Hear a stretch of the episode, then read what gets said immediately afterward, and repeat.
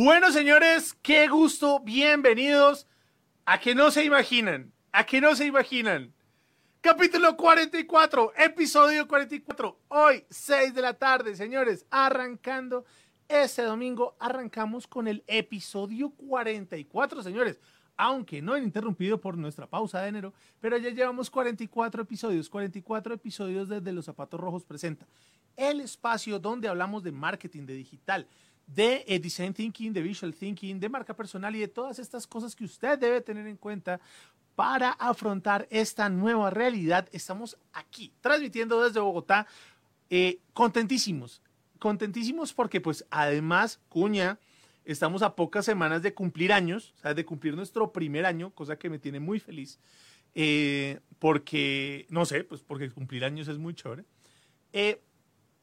hemos venido para celebrar este aniversario pandémico y este aniversario, para, perdón, para conmemorar el aniversario pandémico y para celebrar el primer año de este, para celebrar el primer año de este, de este, de este espacio, pues la idea es poder compartir con ustedes distintos temas que han venido cambiando nuestra manera de percibir la realidad, de percibir la normalidad, pues de lo que nos ha traído la pandemia. La semana pasada veíamos el tema de los riesgos eh, donde Ana María Cartagena nos ilustraba muy bien cuáles eran los riesgos que debíamos tomar, nos ilustró eh, que debíamos eh, prevenir, nos ilustró muy bien acerca de todo este proceso de, em, de la mitigación de los riesgos a nivel emocional, que eran elementos que no veíamos, en, que, no, que no teníamos en cuenta para mirar en nuestro proceso, en nuestro proceso de, de esta nueva realidad. Y pues hoy tenemos una invitada internacional, además, invitada que nos va a hablar acerca de este proceso de eh, cuidar nuestras finanzas o de aprender a utilizar nuestras finanzas, no solo porque el tema de educación financiera, que es viejísimo en muchos, en muchos espacios y muchos bancos ya lo tienen y es genial. De hecho, vamos a, conocer uno de los casos muy bonitos eh, de Latinoamérica con el, banco que representa eh, nuestra invitada, sino que además es, viene a colación este espacio, es gracias a lo que está pasando con el cambio en nuestras finanzas, porque así como venían los riesgos y así como tenemos que afrontar nuevos riesgos, pues tenemos que aprender a manejar de una mejor manera o de una manera diferente nuestros ingresos. Entonces, pues por esto eh, hemos invitado a una gran persona, alumna mía, que hace un año no veo, que estuve, tuve la oportunidad de estar con ella y con su, eh, grupo de trabajo en, Lima el año pasado, de hecho el último viaje que alcanzamos a hacer. Eso, mi, em, mi invitada es ingeniera de tecnologías de la información y sistemas de la Universidad de San. Tiene, tiene estudios internacionales en experiencia de cliente y actualmente se encarga de direccionar la educación financiera del Banco de Crédito del Perú. Con nosotros tenemos, tengo el placer de poder presentar a una gran alumna y amiga queridísima, Pierina Galvez. Pierina, qué gustazo que estés acá en Los Zapatos Rojos presentes. Hola. Hola, ¿qué tal? Mucho gusto. y gracias por los que están mirando, muchas gracias por mirarnos. Yo sé, este, como conversábamos con Mario hace un ratito, que las finanzas personales no son un tema de, wow, vamos a aprender finanzas personales, quiero que me enseñes a hacer finanzas personales. Pero vamos a tratar de hacerlo lo más dinámico y lo más bonito posible para que todos podamos llevarnos un aprendizaje súper bonito del día de hoy. Genial. No, pero mira, mira que eso es, eso es como un mito, ¿cierto? Porque, claro, a todo el mundo le parece aburridísimo, pero le parece aburrido es porque no le, para, no le pone atención, como decimos aquí en Colombia, no le paran bolas al tema de la, de la educación financiera y cómo manejar el dinero. Así que, querido amigo, si usted nos está viendo en este momento a través del Facebook, no olvide darle like, comentar aquí abajo, generar alguna emoción y decirle a su gente como, venga, venga a escuchar a Pierina porque tiene el mensaje claro para aprender a manejar las finanzas en este momento. Y si por el contrario usted nos está viendo por YouTube, oiga, pues qué maravilla, dele like, dele, eh, dele clic a la campanita para que se entere y se siga enterando de, de los, de los videos chéveres que tenemos. Y además, si quiere comentar algo aquí abajito en la cajita, además le da, le da like aquí al video, que nos sirve para hacer crecer la marea roja. Y si por el contrario nos está escuchando en alguna de las plataformas de podcast, pues bienvenido, gracias por esas cinco estrellas, gracias por esos comentarios y pues nada, venga a escuchar y quédese aquí porque Pierina nos va a contar temas buenísimos acerca de la educación financiera. Entonces, Pierina, sin más arranquemos. ¿Por qué es importante el tema de la educación financiera? El tema de educación financiera es súper importante porque nos va a permitir identificar eh, con qué recursos contamos y cuál es la mejor forma de utilizarlos o destinarlos. Eso es básicamente lo que uno debe saber. ¿Por qué? Porque si es que, como te comentaba, uno no hace su presupuesto, que es la herramienta número uno que debemos tener, porque esto es como te decía, es tu Waze, tu mapa. Es lo que te va a decir qué tienes, qué es lo que deseas hacer y cómo lo vas a lograr. Porque tu presupuesto te dice con cuánto dinero cuentas, con cuántos gastos tienes que hacer sí o sí, y este dinerito que de repente te sobra o de repente no, eh, ves cómo, cómo usarlo o cómo arreglar ese presupuesto para usarlo a tu favor. Entonces, yo creo que esto es súper importante y eh, como en tiempos de pandemia, esto probablemente cambió. Mucha gente tenía una idea de qué hacer con su dinero, cuánto dinero tenía, y en pandemia todo esto cambió para muchos. Mucha gente empezó a recibir menos ingresos, de repente empezó a gastar más, te decía entre comillas, porque estos gastos se pueden ajustar. Claro. Sí, de todas maneras. Oye, pero mira que ¿De dónde sale el concepto de la necesidad de educarnos financieramente? Porque claro, uno siempre le dice, y el papá de uno y la familia de uno dicen, ahorre, ahorre, porque si usted ahorre tiene que comprar su casa, ahorre porque tiene que comprar su carro, ahorre porque tiene que pagarse la universidad. Y mal que bien, el tema del ahorro ha estado muy presente en, nuestras culturas. Que no lo hagamos es otra cosa, ¿no? Pero siempre nos están poniendo que, que hay que ahorrar y que hay que ahorrar y que hay que ahorrar. Entonces, ¿de dónde sale la necesidad, Pierina, de educarnos financieramente? ¿Sí? Hablar de la palabra educación financiera. Si el tema del ahorro o el tema del manejo de las finanzas como que ha estado presente como que siempre en nuestras vidas, ¿por qué tenemos que eh, ponerle atención a esto?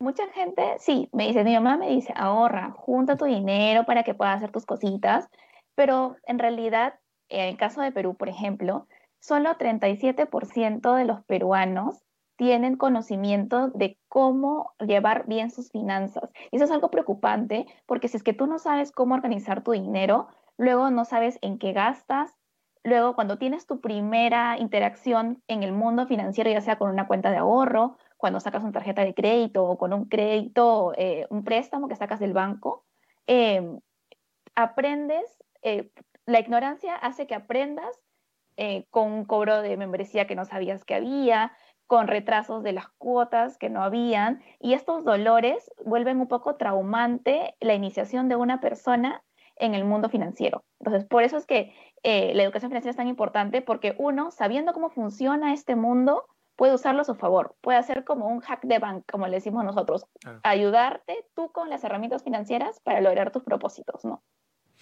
Además, porque siempre le tenemos favor a los bancos, ¿no? Sea, los bancos siempre son los malos, los bancos siempre son el demonio. Todo el mundo nos dice, no, presten, préstale a la, si necesitas dinero, ve con tu familia, si necesitas dinero, ve con otras entidades, pero nunca los bancos porque los bancos son el demonio. Entonces, ¿por qué no, la educación financiera nos ayuda a entender un poquito a los bancos, Pirina? Porque la educación financiera te ayuda a entender los productos, por ejemplo, en este caso, ¿no? Te ayuda a entender eh, en qué se diferencia una cuenta de ahorros y en qué se diferencia una cuenta de ahorro a plazo fijo, por ejemplo. Te ayuda a, decirte, a, que tú te des cuenta, ¿cuándo es mejor comprar algo con mi tarjeta de crédito y cuándo es mejor sacar un préstamo, ¿no? Eh, para poder hacer una inversión, en este caso, ¿no? Em, esto es lo que nos ayuda a nosotros como público, como ciudadano, a poder entrar a un mundo financiero sin tener que recibir esta primera mala experiencia por no saber ciertos conceptos claves, ¿no? Es lo que es importante. Oye, pero, pero mira que lo que acabas de decir es bien chévere porque la gente dice, otro de los, de los productos satánicos, ¿no? Es el tema de la tarjeta de crédito, como nunca saques una tarjeta de crédito, no vas a pagar nada. Pero mira que lo que estás diciendo acá es, oiga, ¿cuándo utilizo un crédito? ¿Cuándo utilizo una tarjeta de crédito? Bueno, además de que sí me interesa saberlo y, me gustaría si lo tienes a la mano decirlo, porque, o sea, ¿cómo ¿cómo yo o una persona del común puede enterarse de, este tipo de cosas? ¿Cómo puede acceder a esas formaciones en educación financiera? Bueno, en el caso nuestro ahorita, eh, de nosotros en el Banco SP, lo que hacemos es que tenemos un programa que se llama el ABC del BCP.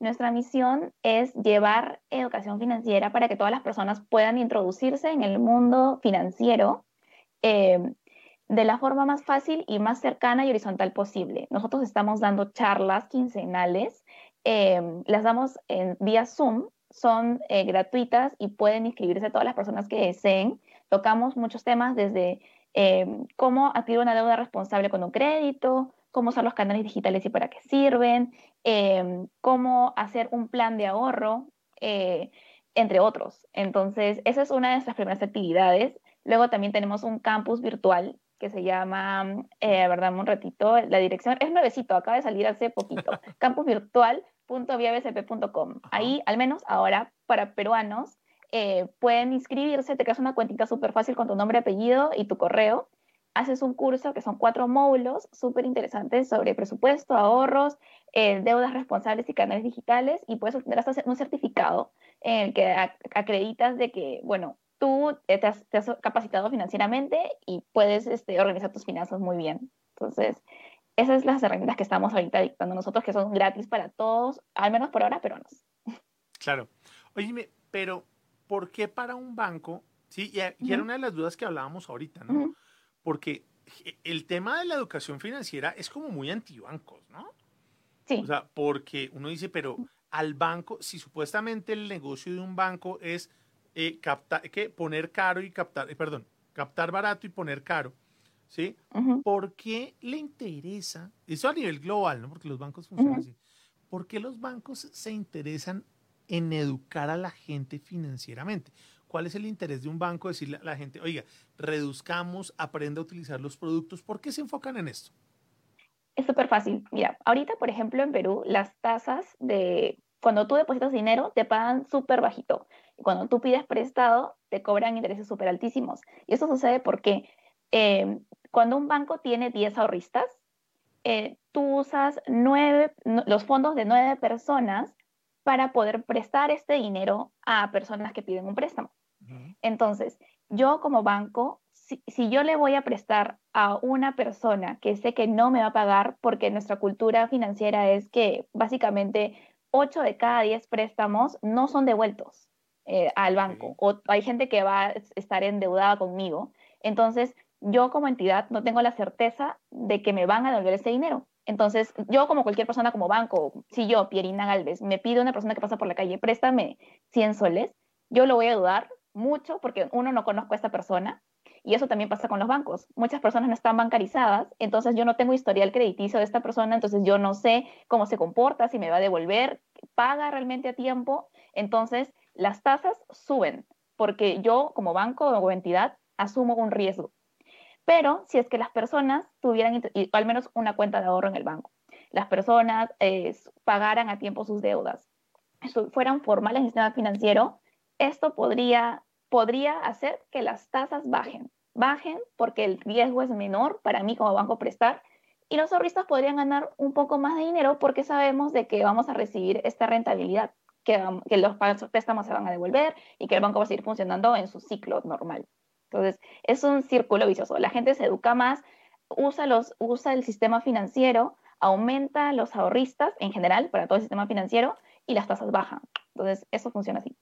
O sea que, de acuerdo a lo que si entendí bien, Pierina, si nosotros fuéramos mejores pagos, mejores mejor buena paga, las tasas se reducirían y por ende el riesgo bajaría si todos nosotros pagáramos a tiempo. Pagáramos a tiempo y, y tuviéramos formalidad en el sistema financiero. Por ejemplo, el Perú es un país muy informal. Hay mucha gente que recurren al préstamo, como comentabas, ¿no? Del vecino, del amigo o a veces de los prestamistas que eh, eh, te dicen ya, te, presto los 100 soles, pero me tienes que pagar 15% de interés. Es decir, te, te metes con 115 soles, pero ¿qué pasa? Que estos prestamistas informales, su mes no es de 30 días, es de 18 días. Entonces, eh, y también si tú no les pagas, te cobran muchos intereses más altos y también corres tú el riesgo como persona que de repente si no le pagas, hay este tipo de que eh, muchas veces termina en crimen, por ejemplo, porque no le pagaste o te extorsionan o te están siguiendo. Entonces, esto no debe suceder. Deberíamos confiar más en las entidades financieras y así regularizamos el sistema. Ese es el, ese es el círculo.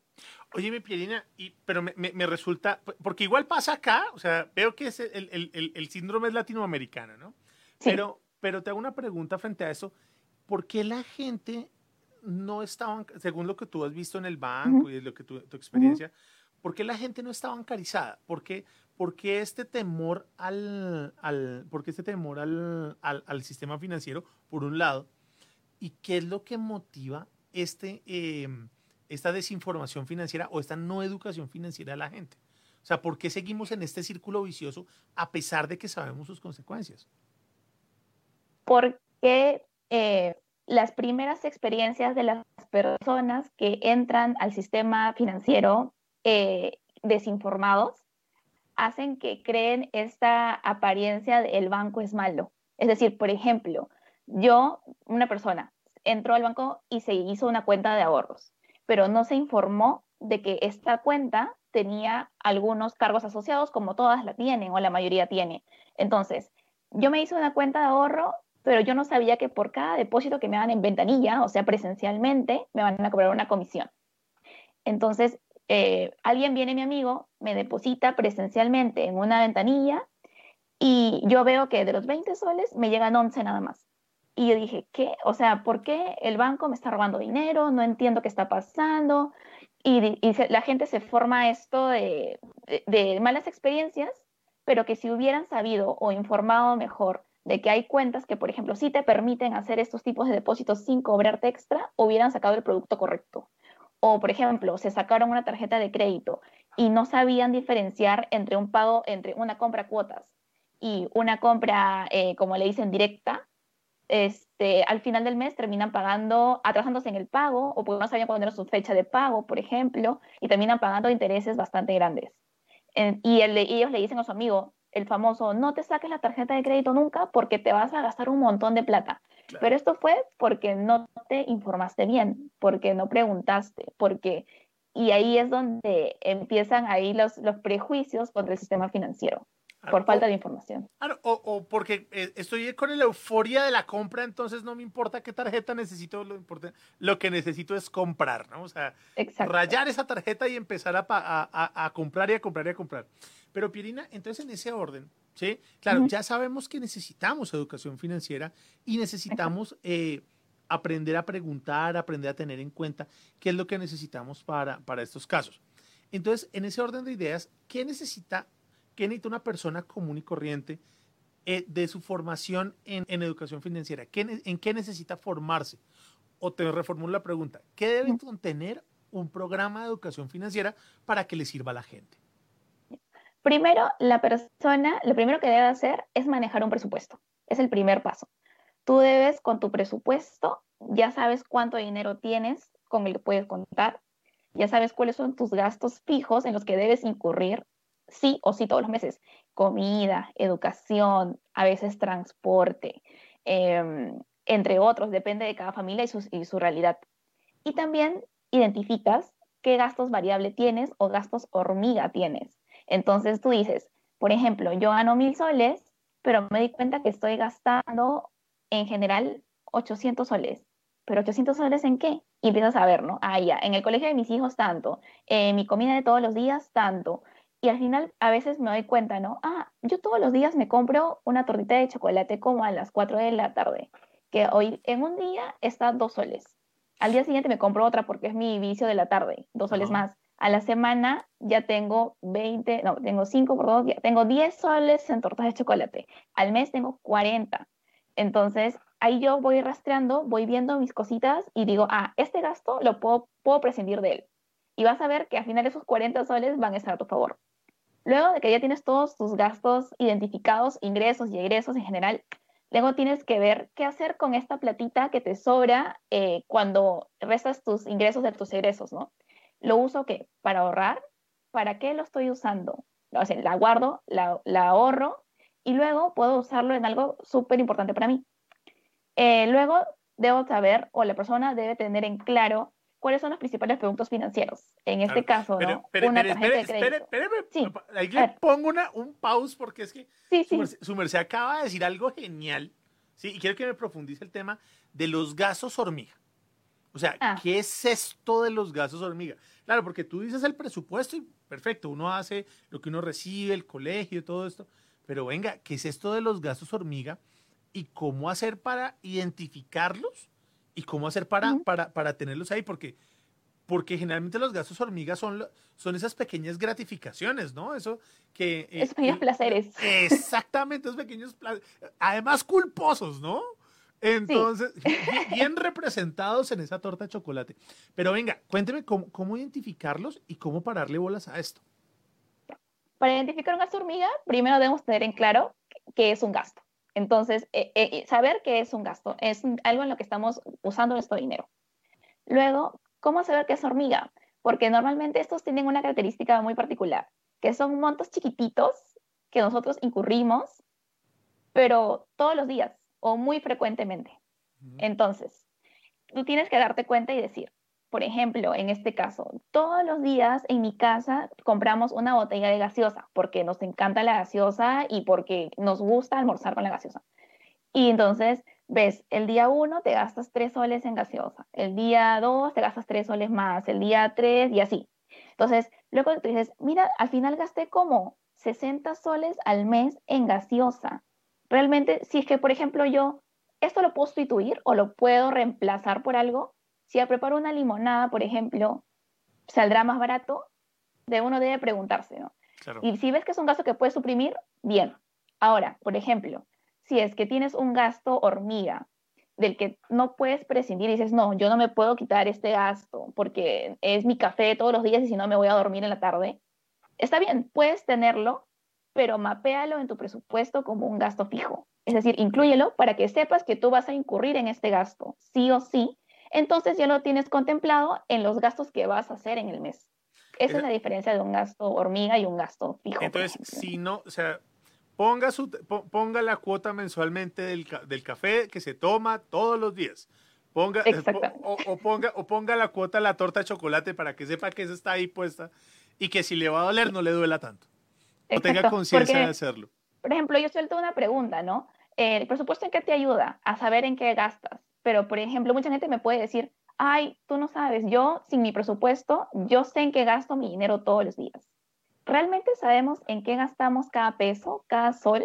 O sea, ¿nunca te ha pasado, por ejemplo, que saliste a la calle, volviste y luego este, tocaste tu bolsillo y dijiste, ay, yo acá tenía cinco, cinco soles, cinco pesos, eh, ¿dónde está? ¿Dónde está? Yo estoy segura que lo había puesto en mi bolsillo. Entonces, ese es un ejemplo, por ejemplo, de que no sabemos en qué gastamos cada cosita. Uno va haciendo memoria y dice, ah, es que me compré un caramelo, le compré a un señor en la esquina. O también pasa que a veces uno está en su casa un día ordenando las cosas eh, y saca un abrigo y dice, ah, mira, acá había 10 No hay soles, 20 mejor soles". sensación, ¿no? No hay Y uno mejor se sensación. y dice, ay, gracias, justo estaba buscando, necesitaba 10, 20 soles. Pero ese es un ejemplo positivo de que yo Claro. no sé en qué gasto cada cosa porque me sobró dinero ese día y no lo supe. Pero también el, el malo en el que yo digo, ah, tenía 10 soles y ahora ya no están, ¿dónde están? ¿Dónde los puse? Claro, Entonces siempre es bueno hacer tu corte como que, si no puedes diario, al menos semanal, claro. para Oye, que veas cómo vas. Pierina, pero, pero mira, mira que aquí hay algo y me, y me surge una interesante y es, siempre, siempre hablamos del presupuesto, ¿no? Porque no es nuevo. Y como, hay que hacer el presupuesto, hay que hacer el presupuesto. De acuerdo a lo que tú has visto, ¿por qué a la gente le cuesta tanto? ¿Por qué en Latinoamérica nos cuesta tanto enfrentarnos y hacer el presupuesto? Poner en blanco y negro lo que nos gastamos. ¿Por qué nos cuesta tanto hacerlo? Yo creo que, em, bueno, hablamos de Latinoamérica porque conocemos este, el medio, ¿no? En Ujú. Latinoamérica vivimos nosotros aquí. Nos cuesta porque muchas personas, eh, se ha evidenciado mucho ahora en la pandemia que vivimos del día a día o viven del día a día. Entonces, muchas personas reciben, el día de hoy pueden recibir 20 soles porque hacen un trabajo súper chiquito en la calle o informal. Al día siguiente pueden recibir 10 soles. Al día siguiente pueden recibir 30. Entonces, no, ahí lo que tenemos que hacer es regular primero la frecuencia con la que recibimos los ingresos para saber con qué dinero jugamos en un periodo determinado. Y hacer tu presupuesto, en este caso, por ejemplo, si tu ingreso es variable diario, deberías poder hacer un presupuesto diario. Si tu ingreso es mensual, hacer un, un presupuesto mensual. Y a veces la palabra presupuesto suena fea, pero yo te puedo decir, cámbiale de nombre, ponle mejor plan de gastos. Vas a gastar, Nadie te va a decir que te suprimas del gasto, pero dirígete, dale un norte a qué vas a destinar tus gastos. claro. Además, porque viene con este tema del presupuesto, viene la guerra, ¿no? Si eres del equipo ahorrador, que mantienes tus finanzas todo organizadito y dices, tengo tanto para gastar, tengo tanto para hacer. Y si tienes, eh, si, eres, si eres tacaño o eres ahorrador, dependiendo de que ya nos vas a mostrar la diferencia del tema de, de yo ahorro, yo tengo mi dinero bien guardadito, no me permito nada, versus el, el, equipo de solo se vive una vez, usted para eso trabaja. Para eso trabajo. Eh, eh, para eso trabajo. El que no se endeuda no tiene. Y todas estas historias que se nos vienen alrededor del, del tema del gastar, ¿no? Entonces, también, eso, ¿eso cómo afecta o cómo proyecta un, un presupuesto? Ya, hay dos conceptos para mí básicos ahí. Uno, siempre debe contemplar dentro de su plan de uso de dinero un fondo de emergencia. ¿Por qué? Este fondo de emergencia lo que va a hacer es que nosotros destinemos eh, una parte de nuestros ingresos, recomendable el 10% de nuestros ingresos, mensualmente yo digo ya, gano 100 soles, debo destinar 10 soles a mi fondo de emergencia. ¿Por qué? Porque, por ejemplo, yo, lo ideal es que uno ahorre entre 3 y 6 veces el salario mensual en un fondo de emergencia. Porque esto nos va a decir, ya, si un día dejo de percibir ingresos, porque cualquiera nos puede pasar, este fondito o mi guardadito me va a ayudar a poder sobrevivir un tiempo mientras vuelvo a regularizar mis, mis, mis, ingresos otra vez. Ahora, claro que ya tengo mi fondo de emergencia y sé que estoy seguro, debo darme cuenta en qué hacer con el dinero que, me sobra entre mis ingresos menos mis egresos, ¿no? Entonces, lo puedo destinar a un ahorro al que lo más bonito es que tú le pongas un nombre para que este ahorro no represente un sacrificio o algo súper feo que digas, hay una molestia, ay, tengo que ahorrar este mes para esto. Sino, por ejemplo, este ahorro sea lo que tú quieras. Un viaje, por ejemplo, sea para muchos una computadora nueva. A veces hasta en los niños pequeñitos también debemos ayudarlos y decirles, ¿no? Eh, de la propina que te doy, un poquito, guárdalo en un chanchito o de repente unos le ponen perrito, no sé. Entonces, este ahorro, lo bonito es que tú tienes que ponerle un nombre, porque eso te da motivación y hace que tu estilo de vida cambie. Es decir, no tienes que ahorrar tampoco siempre 100 soles todos los días. Puedes ahorrar desde sol en sol y vas a ver de que poquito a poquito vas juntando. La cosa es hacer el hábito, es cambiar el hábito y ponerlo en tu día a día, ¿no? En tu rutina. Cambiar el hábito. Mira que e, eso, eso está bonito cambiar el hábito, cambiar la forma, cambiar la manera que vemos para iniciar el presupuesto. Señores, si se están dando cuenta, por eso es que usted no tiene plata en el bolsillo en este momento, porque muy posiblemente las hormigas llegaron y se llevaron esa plata.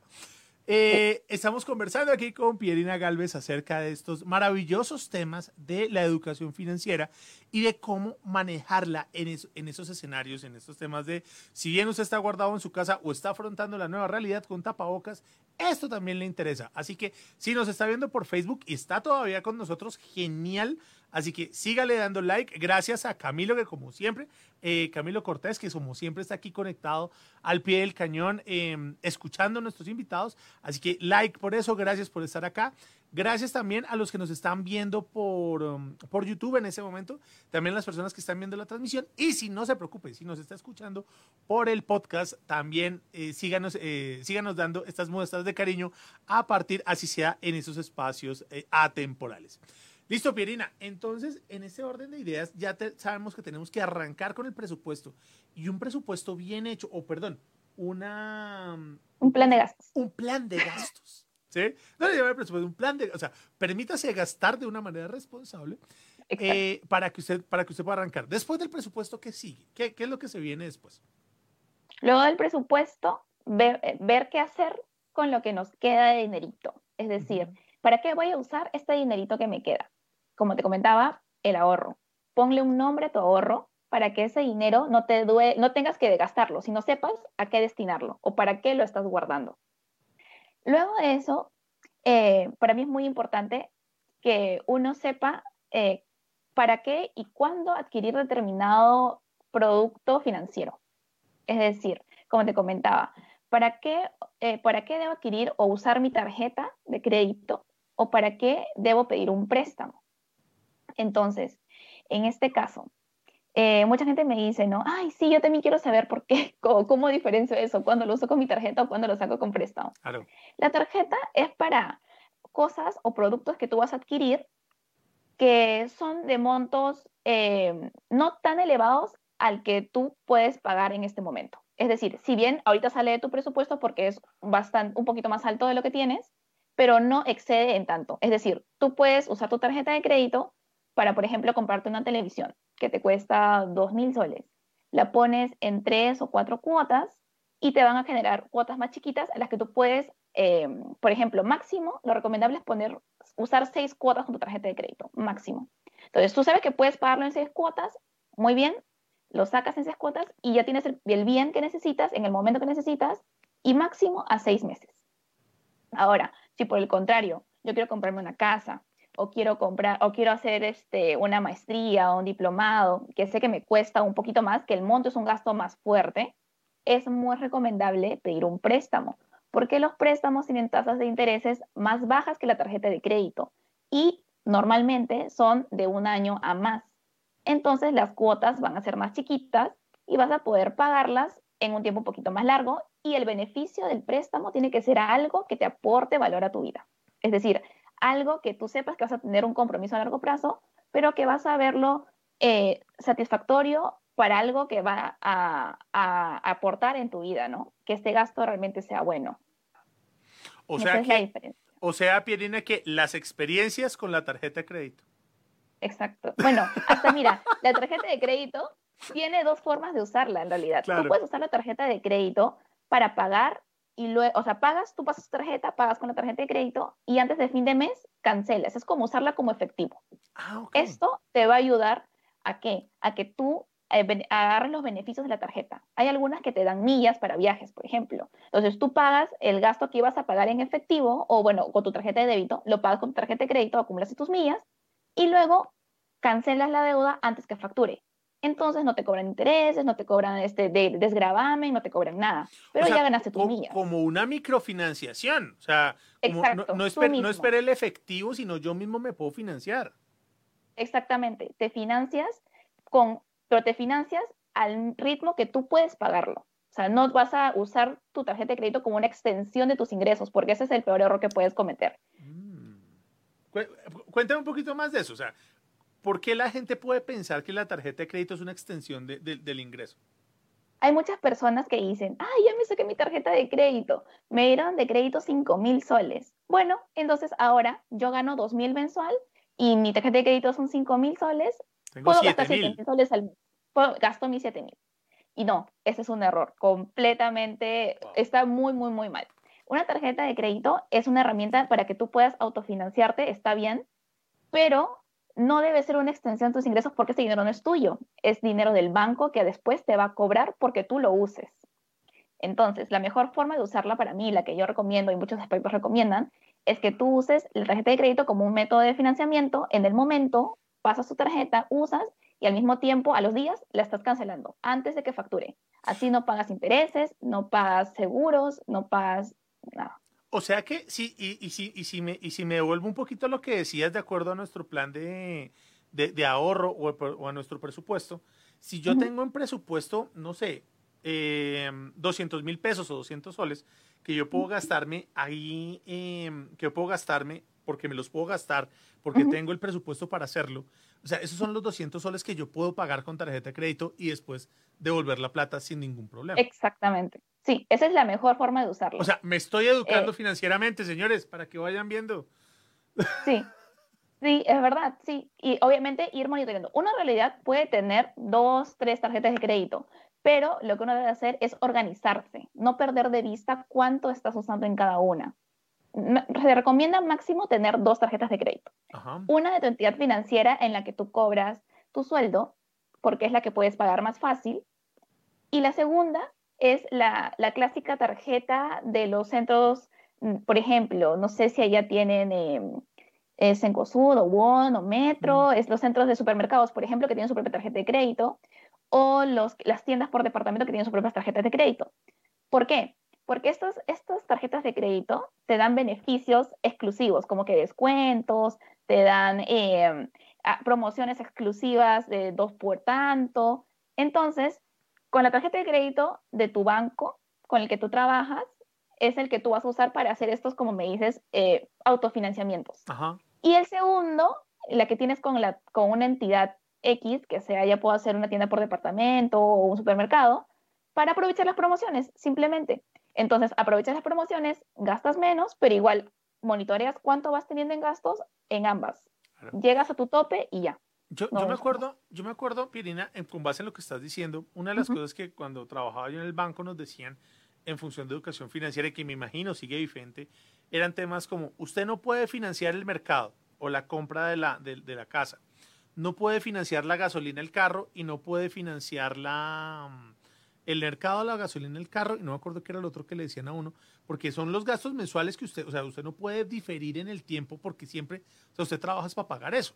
¿Cierto? También, también, también nos decían ese, ese, tema. Sí, o sea, te dicen que no financies porque te, dicen, ¿no?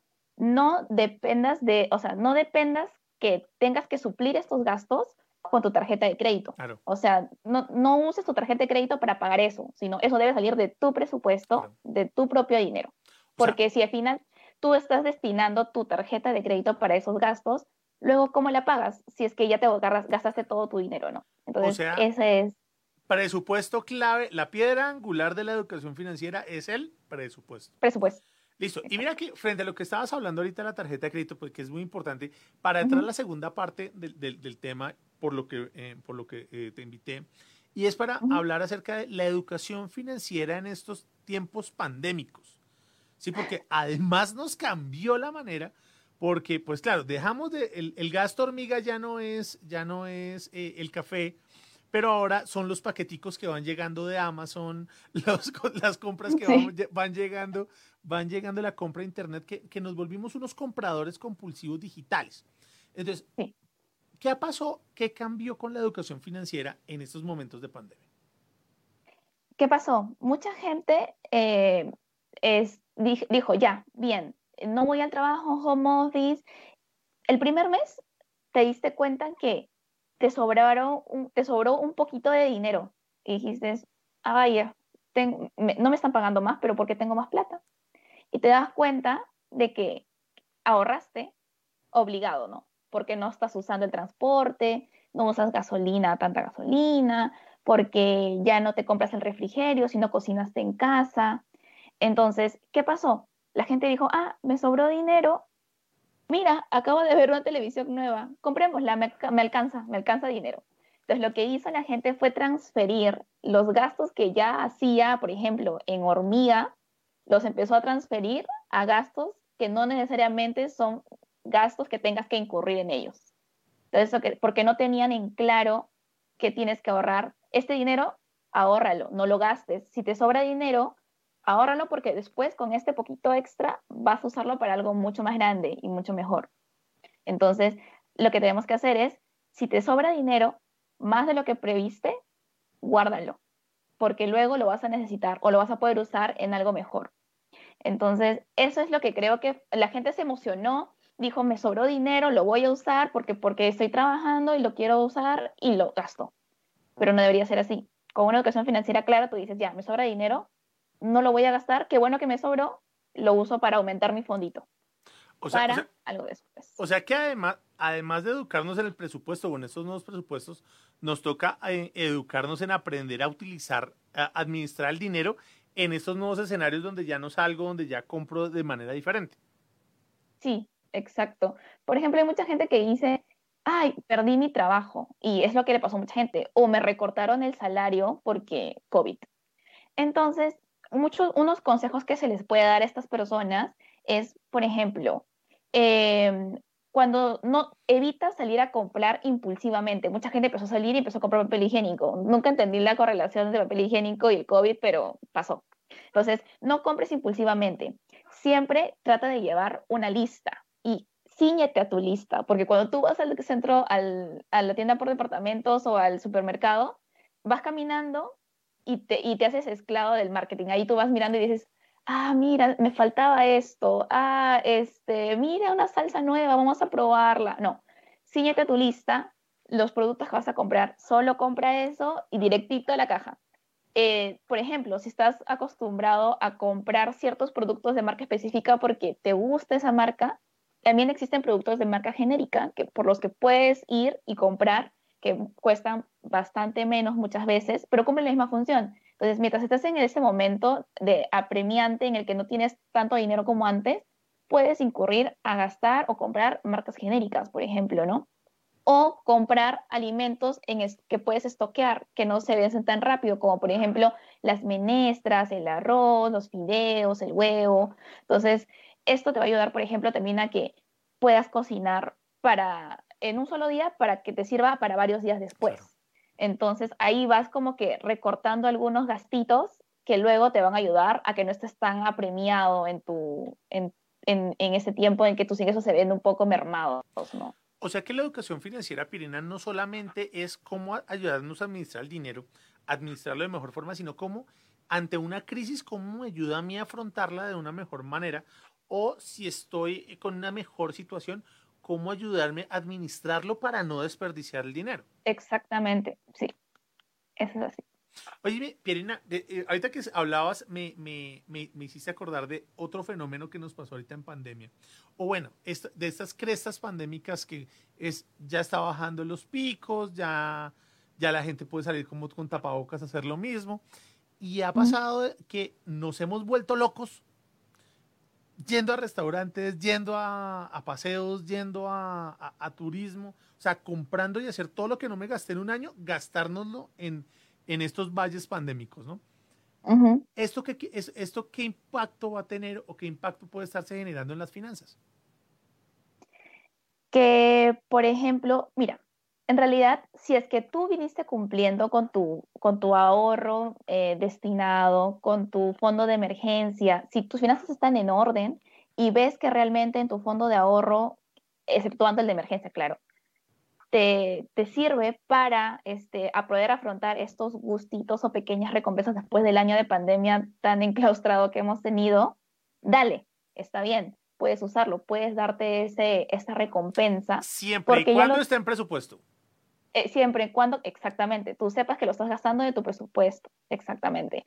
Pero si la gente dice, ah, ya terminó pandemia, bueno, usemos la tarjeta porque quiero salir, quiero comprar, quiero viajar, no ahorré nada en estos meses, pero yo sé que después de repente me va a venir un poco más de ingresos, pero quiero viajar igual. Claro, para eso trabajo. Exactamente. No, primero ahorra. O si vas a endeudarte, tienes que ser consciente en que vas a poder pagarlo en los próximos meses, que sea un monto en que tú vayas a separar de tu presupuesto y decir, ah, ya, esos 300 pesos o 3.300 mil pesos que voy a destinar, voy a endeudarme por hacer el gustito que quería, lo voy a poder pagar sin entrar en retrasos para que me sumen comisiones y me sumen penalidades y todo lo demás, ¿no? Eso sí. Genial. No, eh, mira, mira, Pirina, porque que, nos has dado muchas luces, ¿sí? En función de, de por qué es importante no solo ahorrar, no solo, más que ahorrar, por qué ser educados financieramente. Porque como, como hablábamos antes, el tema no es solamente quedarnos en el tema del ahorro, porque sí, siempre nos dicen ahorre, ahorre, ahorre, pero no nos dicen por qué. Y hay algo, tú me decías algo y era cómo eh, evitar el concepto de los tacaños, ¿no? Que es ahorrar, ahorrar por, por ahorrar, sino... Por nada. es decir, uno dice, ya, yo ahorro, pero le pongo nombre a mi ahorro, estoy ahorrando porque voy a viajar a Cancún. Entonces ya, yo ahorro y yo sé que estoy ahorrando con ese objetivo. Llego a mi monto y está bien, me doy el gusto que yo quiero. Guardo mi fondo de emergencia, llego al monto que yo considero razonable para mi fondo de emergencia y está bien. Ahora, el tacaño que hace, el tacaño solo ahorra, ahorra, este, trata de no, no gastar en casi nada, se priva de muchas cosas pero al final, ¿qué haces con ese dinero? Es decir, lo tienes ahí ahorrado y, y qué? Es decir, no, no, no te das ni un gustito, no le ves la recompensa a este hábito bueno que tienes. Es decir, uno debe ahorrar, sí, pero debe ahorrar con un fin, con un objetivo, para que eso te motive a hacerlo, ¿no? A una meta. Genial. No, Pirena, de verdad, eh, ha, sido, ha sido una muy buena conversación. Yo creo que nos das muchas luces en función de esto, ¿no? De saber manejar el tema de, la educación financiera, de la, de la importancia base del, del, presupuesto y de cómo empezar a organizar los, los, montos para no estar, como decimos aquí, saltando matones, ¿no? Estar, eh, estar buscando y estar mirando desesperadamente cómo, cómo poder arreglar el tema de las finanzas. ¿Cuáles serían, eh, Pirina, según tu, tu, experiencia, las cinco cosas que hay que tener en cuenta para empezar a hacer el, eh, empezar a adoptar eh, buenos hábitos de educación financiera? Ya, las cinco reglas de oro que podría darte. Primero, haz tu presupuesto, sí o sí. Identifica tus ingresos y tus egresos. Luego, ahorra siempre por un plan y por tu fondo de emergencia, claro está. Esa es la segunda. La tercera sería, eh, identifica que, cuál es el, eh, si te vas a endeudar, identifica el motivo del endeudamiento y usa el mejor medio para poder afrontar este, este gasto responsablemente con las cuotas que tú puedas pagar. Ahora, hay una regla que creo que, voy a mencionarla, pero creo que no hemos conversado todavía sobre eso, pero siempre deberíamos tratar de usar los canales digitales para poder interactuar con lo que es el sistema financiero. ¿Por qué te lo digo? Porque este, aprender a usar los canales digitales que a muchos puede decir, ay, ay, no entiendo, es muy difícil, solo los jóvenes saben hacerlo, pero no es así. Eh, ahorita muchos bancos están trabajando en hacer sus aplicaciones más intuitivas, mucho más fácil. ¿Por qué? Porque este canal para el usuario, tanto como para la entidad, para el usuario, representa menos gastos operativos. Tú como persona puedes realizar las operaciones que tú quieras desde donde estés, desde el celular, sea desde la computadora, mientras tengas acceso a Internet. Y para el banco también significa no tener que hacer un esfuerzo operativo de no tener a una persona ahí esperando para atenderte, o pagar un salario, de repente alquilar un local. Entonces, eso también te ayuda mucho a suprimir este, ciertos gastos o ciertas molestias que podrías tener para tener que eh, entrar al mundo financiero en ese sentido, ¿no? Para cumplir tus obligaciones, ¿no? Y la quinta regla eh, de oro sería eh, mapea tus gastos, ciñete a ellos y si es que vas a, si es que vas a incurrir en un gasto extra, mapéalo siempre tenlo todo mapeado eh, con el mayor detalle posible para que tú tengas tu guía y sepas eh, cuál es la mejor opción o cuáles son los gastos que estás haciendo realmente. Oye, Pirina, iba a cerrar, pero no, porque claramente no se me iba a quedar en el tintero el tema de la, de la, de la regla 4, el tema de lo digital. ¿Sí? De hecho, lo íbamos a cerrar así, pero se me, se, me traspapeló y me encanta que lo haya recordado, porque ¿en qué cambia o por qué es importante la educación financiera digital hoy? O sea, ¿en qué nos hace mejores? Nos hace mejores porque ahorita, ahorita no nos, no nos expone a contagiarnos, al contacto con otras personas. Te ayuda a hacer tus, eh, a cumplir tus obligaciones en el momento que tú tengas más preciso o el que tengas libre. No tienes que estar limitado a un horario de atención, por ejemplo, o ir a un lugar específicamente. Ahora, eh, usar un aplicativo, lo que te va a ayudar es abrir un mundo de posibilidades porque ahora hasta puedes adquirir productos por el mismo aplicativo. Es decir, no tienes que acercarte a una oficina específicamente para pedir un préstamo. A veces lo puedes hacer ahí mismo en el aplicativo. Y ahí mismo te dicen las condiciones y tú puedes leer e informarte ahí mismo. Em, y también yo creo que esto va de la mano con em, cómo tú te cuidas y cómo cuidas tú tus datos y tu dinero. Es decir, ¿qué debo tener en cuenta para no caer en estos pequeños o estos intentos de fraude que ya no son tan pocos? Porque, por ejemplo, te hablo de Perú porque manejo las cifras de aquí. Eh, durante la pandemia se llegaron a registrar hasta 7.000 intentos de phishing en un solo día. Es decir, eh, fue tan fuerte que las personas, como las personas se vieron obligadas a introducirse en este mundo digital eh, de forma tan violenta y tan rápida porque por el temor a no contagiarse, muchas personas con malas intenciones, claro está, se aprovecharon de esto y empezaban a mandar links falsos que se parecían mucho a las páginas del banco, la gente ingresaba y metía sus datos y ahí ya eran, este, caían en el, fraude. O muchos llamaban por teléfono y te decían, este, señor, he tenido un problema con su token digital, tenemos que reiniciarlo, denos su número de, su número de clave, su tarjeta y caían, ¿no? O mandaban mensajes de texto con links, igual, además de correos, mensajes de texto, y la gente entraba y lo creía y daba, ellos mismos daban su propia información. Y por eso es que es muchas, muchos de los seguros a veces no te cubren estas formas de fraude porque tú mismo estás dando tu información para que otra persona acceda a tus cuentas. Y es imperceptible muchas veces para los sistemas de los bancos.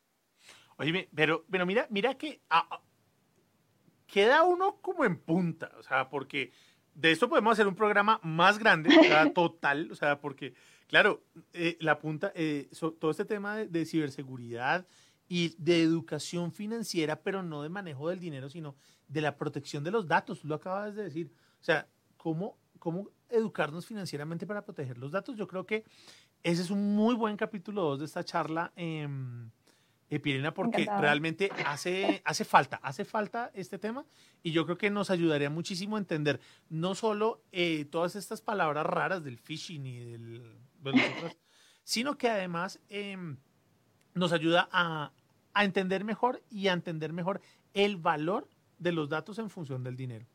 Pues bueno, Pirina, de verdad, muchísimas gracias de verdad por este espacio. gracias por compartir con nosotros. Gracias por compartir con Latinoamérica Unida este, estos, estos conocimientos acerca de em, educación financiera. Gracias a ti por invitarme y por, eh, por, hacer este tema que, como les comentaba al principio, no suena tan divertido, pero es, es muy importante y esencial. Entonces, eh, quiero que todos los medios y todos los esfuerzos que se hagan desde diferentes frentes ayudan a que nosotros como sociedad, como Latinoamérica Unida, bien mencionas, podamos salir adelante y podamos tener de repente en un futuro, de repente yo digo, no ahorita, no mañana, pero en unos años cercanos, 5 o 10 años, podamos ver que nuestra, nuestra sociedad evolucione tanto o más de repente como otro continente. Entonces, me encanta poder aportar. Eh, cuando quieras, yo encantada, estoy aquí con ustedes. Genial. Muchísimas gracias de verdad, Pierina. Entonces, un gustazo y estamos súper en contacto para seguir con estas maravillosas charlas, ¿vale? Gracias a todos los que se conectaron. Gracias. Listo, pues. Ok. Bueno, niños, y entonces, en ese orden de ideas, para mí fue un placerazo haber compartido con Pierina Galvez de eh, el Banco de Crédito del Perú eh, estos eh, maravillosos temas acerca de, el, acerca de educación financiera. Y vean que cómo nos cambia el proceso en función del cómo nos cambia el, proceso en función de no solamente pensar en nuestros ingresos y en el dinero, sino que además quedamos muy en punta para poder proteger y aprender a proteger el tema de los datos. Entonces, señores, si está en Facebook o si está en Instagram, perdón, si está en Facebook o si está en YouTube, tengo que regresar a Instagram, ya lo sé. Si está en Facebook, ojo, la pregunta de la semana, lo mismo si está en YouTube, aquí abajito pueden empezar a, a seguir escribiendo. Pilas, la pregunta va a ser, cómo estoy manejando mis finanzas personales o qué tan educado soy financieramente en el tema del manejo de mis recursos. No olviden, aquí abajito, pongan, contesten la pregunta. Si lo mismo, si están escuchando en sus plataformas de podcast, también pueden participar de esta manera. ¿Vale? Entonces, señores, si está en Facebook, muchísimas gracias por haber llegado hasta acá. Gracias por eh, darle like y compartirle a sus amigos. La persona que usted crea que necesita ayuda en estos temas de educación financiera, compártale esto, compártale este tema y diga, mire, escúchale los zapatos rojos presenta, escucha Pierina y escuche todas estas maravillas que, que están diciendo acá. Si por el contrario su merced está en YouTube, pues nada, dele, dele clic a la campanita para que se entere de todas estas cosas chéveres que estamos hablando acá y compártala a la gente y comente para que la marea roja crezca y para que sigamos haciendo, creciendo, haciendo crecer esta comunidad. Muchísimas gracias a todos ustedes de verdad por la participación, por estar acá. Recuerden, yo soy Mario Álvarez Chavarro, el de los zapatos rojos, y mi objetivo es hacerlos brillar. Muchísimas gracias y nos vemos la próxima semana. Que estén muy bien. Chao, chao.